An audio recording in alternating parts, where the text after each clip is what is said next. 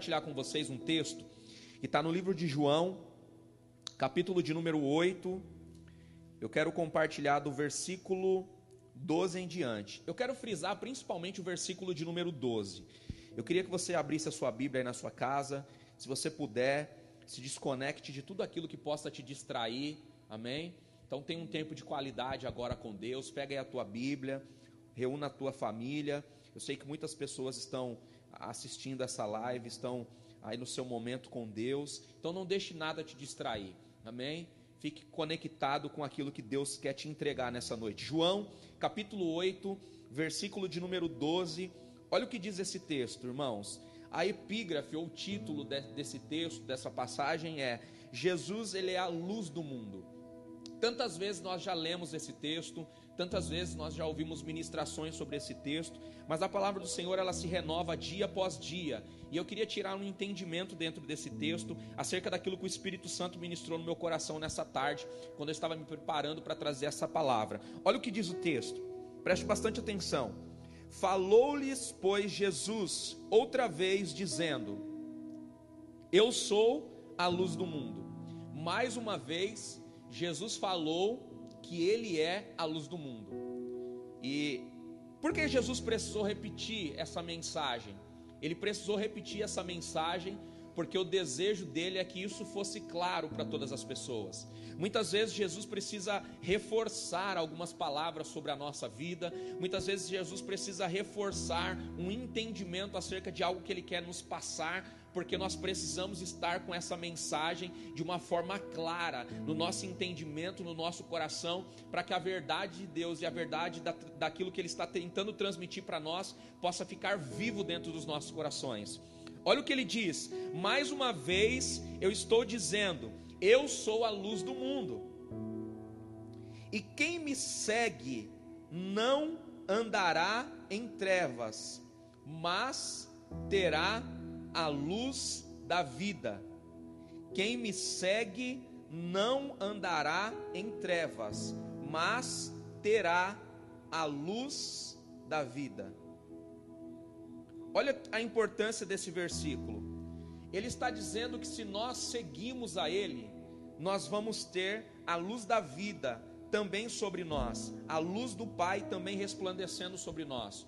Uma das maiores dádivas que Jesus Cristo deixou para nós, os seus filhos, é a oportunidade de nós manifestarmos a luz. Como Ele é luz, nós temos a oportunidade de manifestar a luz.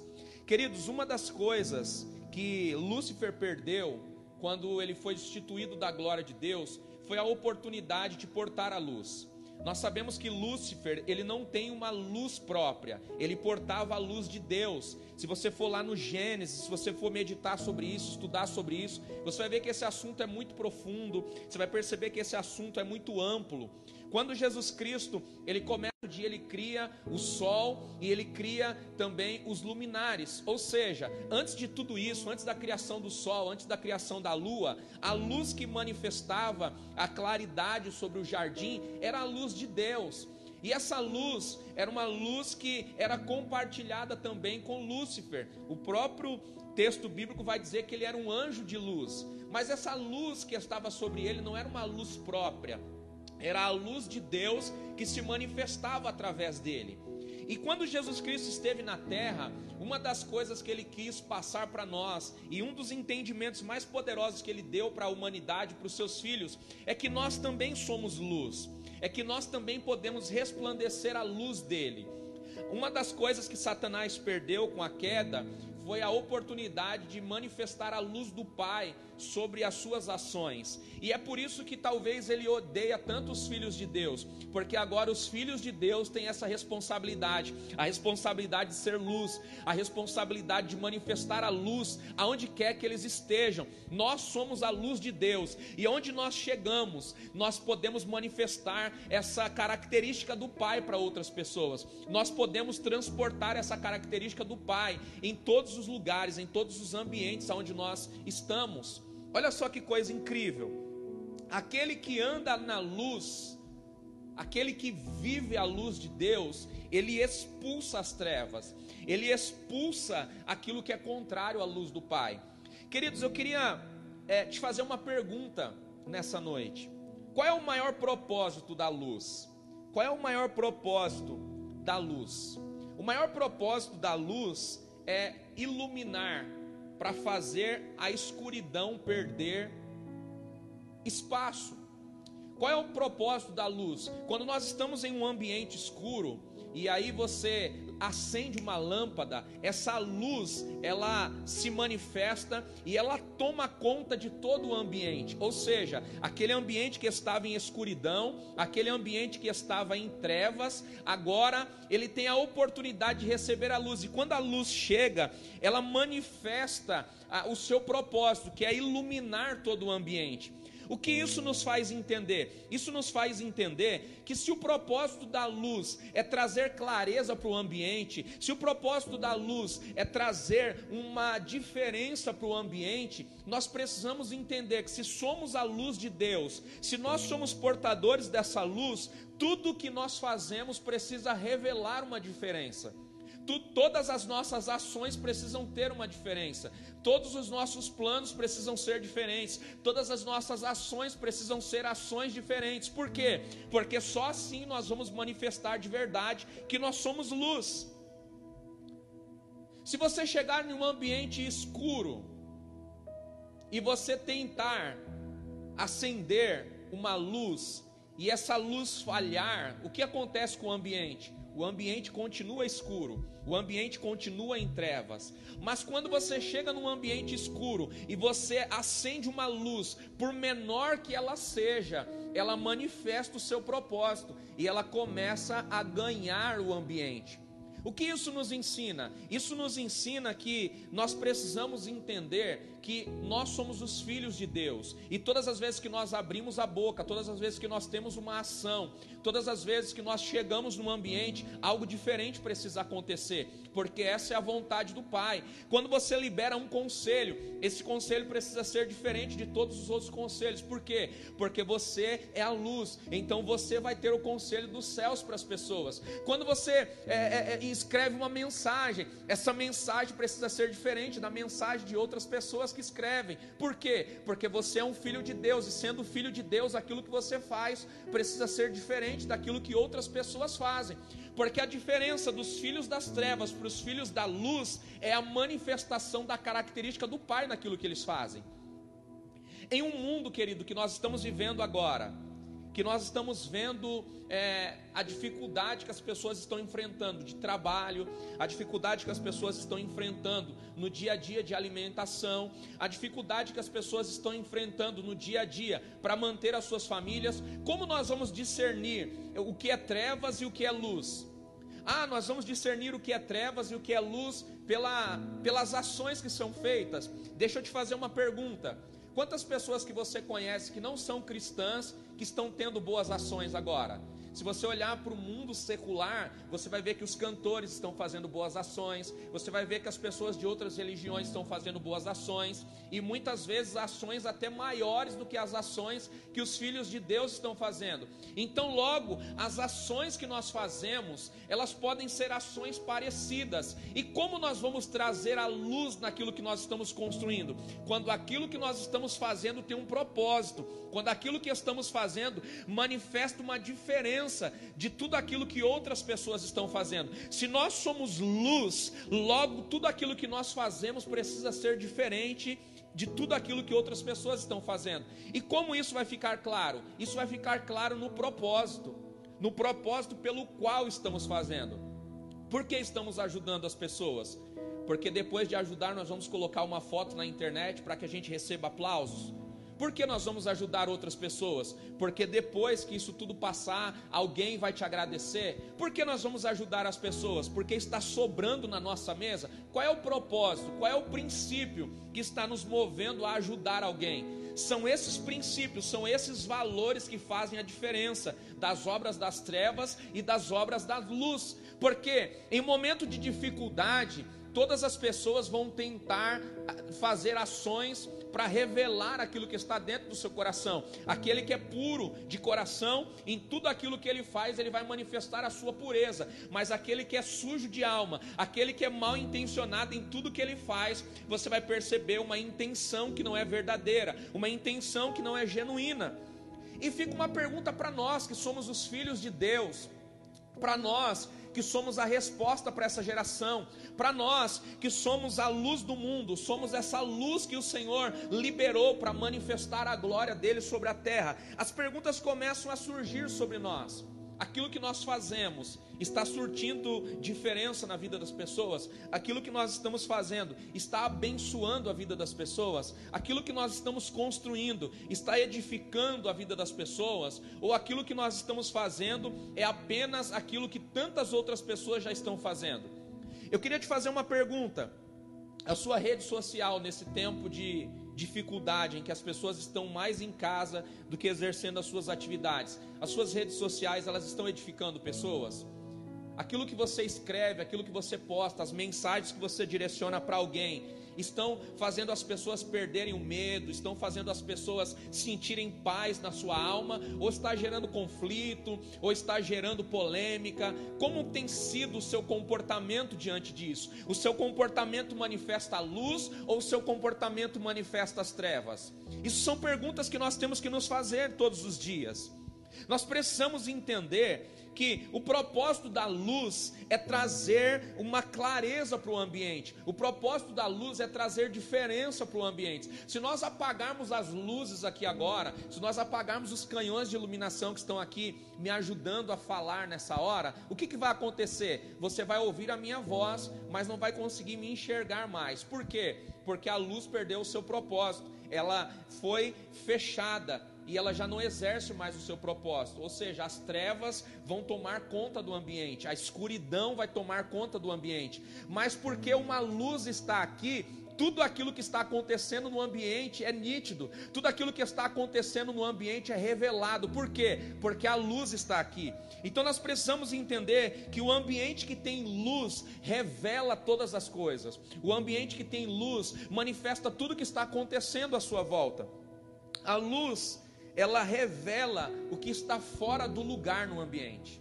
A luz revela a sujeira que existe no ambiente.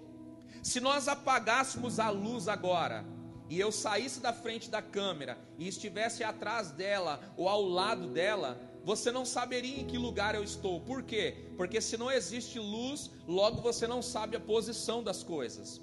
Se você entrar em uma casa que já faz muitos dias que não tem energia e essa casa está sem luz, quando você entra dentro dessa casa, você consegue enxergar aquilo que é maior, aquilo que ocupa um maior espaço, mas você não consegue enxergar as pequenas coisas. Quando você entra numa casa que está com a luz apagada, você não consegue enxergar os cantos dessa casa, você não consegue enxergar os cantos desse ambiente, você não consegue discernir se esse ambiente está limpo ou se esse ambiente está sujo. Você só consegue perceber as maiores sujeiras que estão no ambiente. Mas quando a energia volta para essa casa, quando você acende novamente essa luz e você olha à sua volta, você começa a perceber que existe algumas sujeiras acumuladas nos cantos. Você começa a perceber que os móveis estão posicionados no lugar certo. Você começa a perceber que existem coisas que precisam ser reposicionadas. E isso tudo acontece quando uma luz é ligada.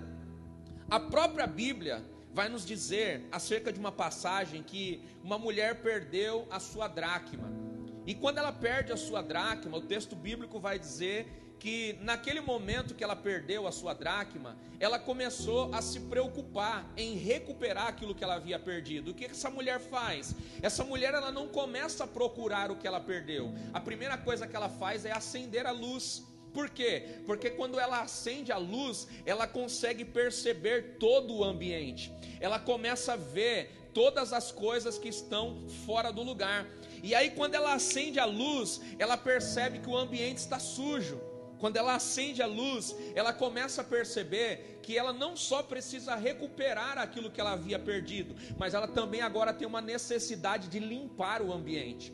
Ela também agora tem uma necessidade de higienizar o lugar. E quando ela começa a limpar o lugar, ela percebe aquilo que estava perdido, ela reencontra aquilo que estava perdido. Por quê? Porque quando ela começou a limpar a casa, aquilo que estava ocupando o lugar errado saiu e ela conseguiu então ter clareza daquilo que estava perdido. Pastor, o que o senhor quer dizer com isso? Eu quero te dizer, querido, que quando a luz de Deus é revelada dentro das nossas vidas, quando a luz de Deus é revelada dentro dos nossos lares, nós começamos a perceber todas as coisas que estão fora do lugar.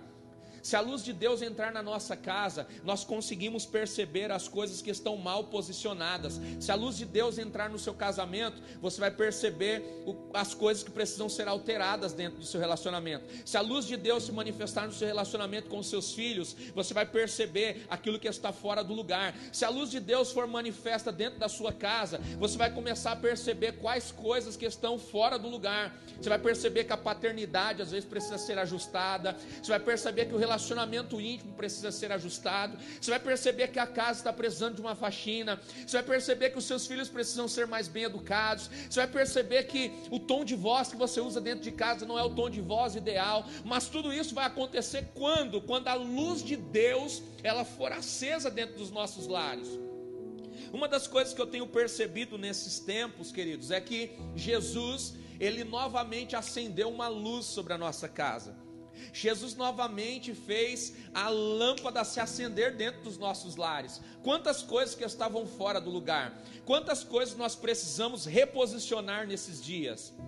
Talvez agora que você está mais em casa, você conseguiu perceber, sendo marido, a reclamação que a sua esposa fazia todos os dias, que o sofá precisa ser trocado. Logo, agora que você está mais em casa, você está conseguindo perceber que esse menino, que essa menina, que todos os dias a sua esposa reclamava quando você chegava do trabalho, de verdade está passando dos limites. Mas quando você chegava em casa e, e, ficava só alguns momentos e depois no outro dia você ia trabalhar, você ouvia isso, mas não conseguia ter efetividade naquilo que você ouvia. Por quê? Porque era cômodo você deixar o problema para trás. Se no outro dia você ia viver um ambiente totalmente diferente, mas agora, porque você vai ter que conviver dentro do mesmo ambiente, você vai ter que aprender a transformar essa realidade. Agora as reclamações, elas vão ficar mais claras. Por quê? Porque você agora também vai participar desse cenário, porque você agora também vai participar desse ambiente. Talvez nesses dias em que você está mais em casa, você vai conseguir perceber que a alimentação que a sua esposa faz é melhor do que a alimentação que você come na rua. Você vai perceber o quanto é trabalhoso para uma mulher ter que fazer a comida, ter que limpar a casa e ter que cuidar de crianças. E aí depois que você termina de cuidar da criança, você vai ter que lavar a louça de novo. E aí depois que você lava a louça do almoço, tem a louça do café da tarde. Depois você lava a louça do café da tarde, você vai ver que tem a louça da janta. E você vai perceber que quem fica em casa passa o dia limpando, passa o dia arrumando e o serviço nunca acaba. Agora é a hora das mulheres darem um glória a Deus aqui mas é uma verdade. Talvez hoje você, marido, está conseguindo perceber o quão difícil é o trabalho, a tarefa da sua esposa que fica em casa. Talvez você, esposa que trabalha, mas que tem uma secretária do lar que fica com os teus filhos, você vai estar percebendo agora o quanto de trabalho os teus filhos dão. E talvez quando tudo voltar ao normal, você vai chamar a, a, a cuidadora, você vai chamar a, a, pessoa que te auxilia dentro de casa e falar: você está merecendo um salário, porque cuidar dessa casa e cuidar dessas crianças aqui é um trabalho para duas pessoas. Eu estou falando todas essas coisas aqui do nosso dia a dia para a gente perceber que Jesus nesses tempos está nos dando uma oportunidade de nós olharmos para dentro da nossa casa e começarmos a perceber todas as coisas que precisam ser reorganizadas. Se a luz se acender, logo nós vamos perceber tudo que está fora do lugar. Se a luz se acender, logo nós vamos perceber todas as coisas que precisam ser reposicionadas. E quando nós começarmos a observar as coisas que precisam ser reposicionadas, talvez o propósito da luz esteja sendo pleno na nossa vida. Talvez o propósito da luz esteja sendo verdadeiro na nossa vida. Olha só o que a palavra do Senhor diz para nós que somos líderes. E quando a gente fala de líderes, a gente não fala só de pastores, só de ministros, a gente fala de liderança no, no, geral, porque todos nós somos líderes. Talvez você é líder da sua família, outros são líderes de célula, outros são líderes de ministério, outros são líderes dentro da empresa, outros são líderes de equipes. Todos nós exercemos algum tipo de liderança. E quando nós falamos de exercer liderança, nós falamos de ser exemplo, nós falamos de falar para as pessoas aquilo que é uma verdade para nós, ensinar para as pessoas aquilo que a gente aplica na nossa vida. Mas talvez muitas pessoas que estão ensinando, muitas pessoas que estão tentando ser modelo, não conseguem exercer a verdade sobre a sua casa. E o Senhor está nesse tempo nos dando uma oportunidade. Que oportunidade? A oportunidade de fazer com que aquilo que você fala ser aquilo que você faz fazer com que aquilo que você ensina para outras pessoas, aquilo que você aplica sobre a sua vida e sobre a sua casa. Essa é a oportunidade que Deus está nos dando. E a terceira coisa que eu queria falar aqui a respeito da luz, a primeira coisa que nós falamos é que as nossas atitudes revelam se somos luz ou se somos trevas. A segunda coisa é que a luz revela o que está fora do lugar. E a terceira coisa que eu quero falar para vocês, e a última, é que a luz devolve a mobilidade da casa. A luz devolve a mobilidade do ambiente. Eu sei que todos nós que estamos aqui, todos vocês que estão aqui conectados comigo agora, já passaram por essa experiência em algum momento da sua vida. Eu sei que em algum momento da sua vida você estava dentro da sua casa, ou dentro da empresa, ou dentro de um ambiente, e de repente acabou a energia. E qual é a primeira coisa que acontece quando a energia acaba dentro de um ambiente? Alguém vai buscar uma luz alternativa. Hoje nós estamos vivendo numa era muito moderna, então quando a luz acaba dentro de casa, a primeira coisa que as pessoas fazem é pegar o celular e ligar a lanterna, não é assim? Algumas pessoas pegam o celular, vira ele de ponta cabeça e deixa a lanterna iluminar o ambiente. Mas se nós olharmos para alguns anos atrás, quando acabava a energia dentro de alguma casa ou dentro de algum ambiente, qual era a luz alternativa que alguém iria buscar? Uma vela. Logo alguém ia correr para uma gaveta para encontrar uma vela, para acender uma vela, e a vela acesa, ela traz luz para uma parte da casa. Então o que acontece? Quando o ambiente está escuro e uma luz alternativa é ligada, a mobilidade da casa é perdida e todas as pessoas se concentram aonde há luz. Então, quando a energia acaba e uma vela é acesa, as pessoas correm para perto dessa vela. Por quê? Porque é só esse ambiente que tem mobilidade, é só esse ambiente que está claro. E logo porque não tem energia na casa, ninguém vai andar pela casa correndo o risco de tropeçar em alguma coisa, correndo o risco de derrubar alguma coisa. Então a concentração é no local aonde há luz. E eu quero que você preste atenção nisso agora. Por quê? Porque quando uma luz verdadeira se acende dentro de uma casa, a mobilidade da casa é restaurada. Queridos, a luz de Deus, ela é poderosa para nos devolver a mobilidade. A luz de Deus, ela é poderosa para nos devolver aquilo que outrora nós havíamos perdido. Talvez você, marido, perdeu é, o seu lugar dentro de casa, como pai, como amigo, como sacerdote, e a luz de Deus agora está se acendendo sobre a sua casa para você recuperar esse lugar que foi perdido. Talvez você, esposa, perdeu o seu lugar de mãe Talvez você, esposa, perdeu o seu lugar de esposa dentro de casa e novamente uma luz está sendo acesa na sua vida e você está tendo a oportunidade de recuperar esse ambiente, de devolver a mobilidade para sua casa. O Senhor, nesses tempos, irmãos, Ele está nos ensinando que nós somos a luz desse mundo. Se nós somos a luz desse mundo, aonde nós estivermos, vai haver uma concentração de pessoas, vai haver uma concentração de vidas. Por quê? Porque todo mundo quer estar onde há luz, todo mundo quer estar aonde as coisas estão claras, todo mundo quer estar aonde as coisas estão nítidas. Então Deus te chamou para ser luz, porque Deus quer que você tenha a habilidade de concentrar pessoas e fazer essas pessoas viverem de forma diferente. O teu conselho precisa ser um conselho temperado, precisa ser um conselho sábio. A tua maneira de agir precisa ser uma maneira sábia, precisa ser uma maneira construtiva. As tuas redes sociais precisam manifestar a luz e não trevas. A sua maneira de agir, a sua maneira de lidar com as pessoas, a sua maneira de se relacionar precisa manifestar que existe uma luz de Deus sobre você. Precisa manifestar uma diferença. As pessoas precisam se concentrar naquilo que você está está fazendo, por quê? Porque isso é uma luz que está guiando quem está em trevas, isso é uma luz que está guiando alguém que está perdido, isso é a luz que está fazendo as pessoas observarem aquilo que está à sua volta novamente. Você é luz, não se esqueça disso. Sabe, queridos, nós estamos vivendo talvez os últimos anos da igreja na terra. Nós estamos vivendo talvez os últimos anos da humanidade na terra. Não está faltando muito para todas as profecias bíblicas se cumprirem.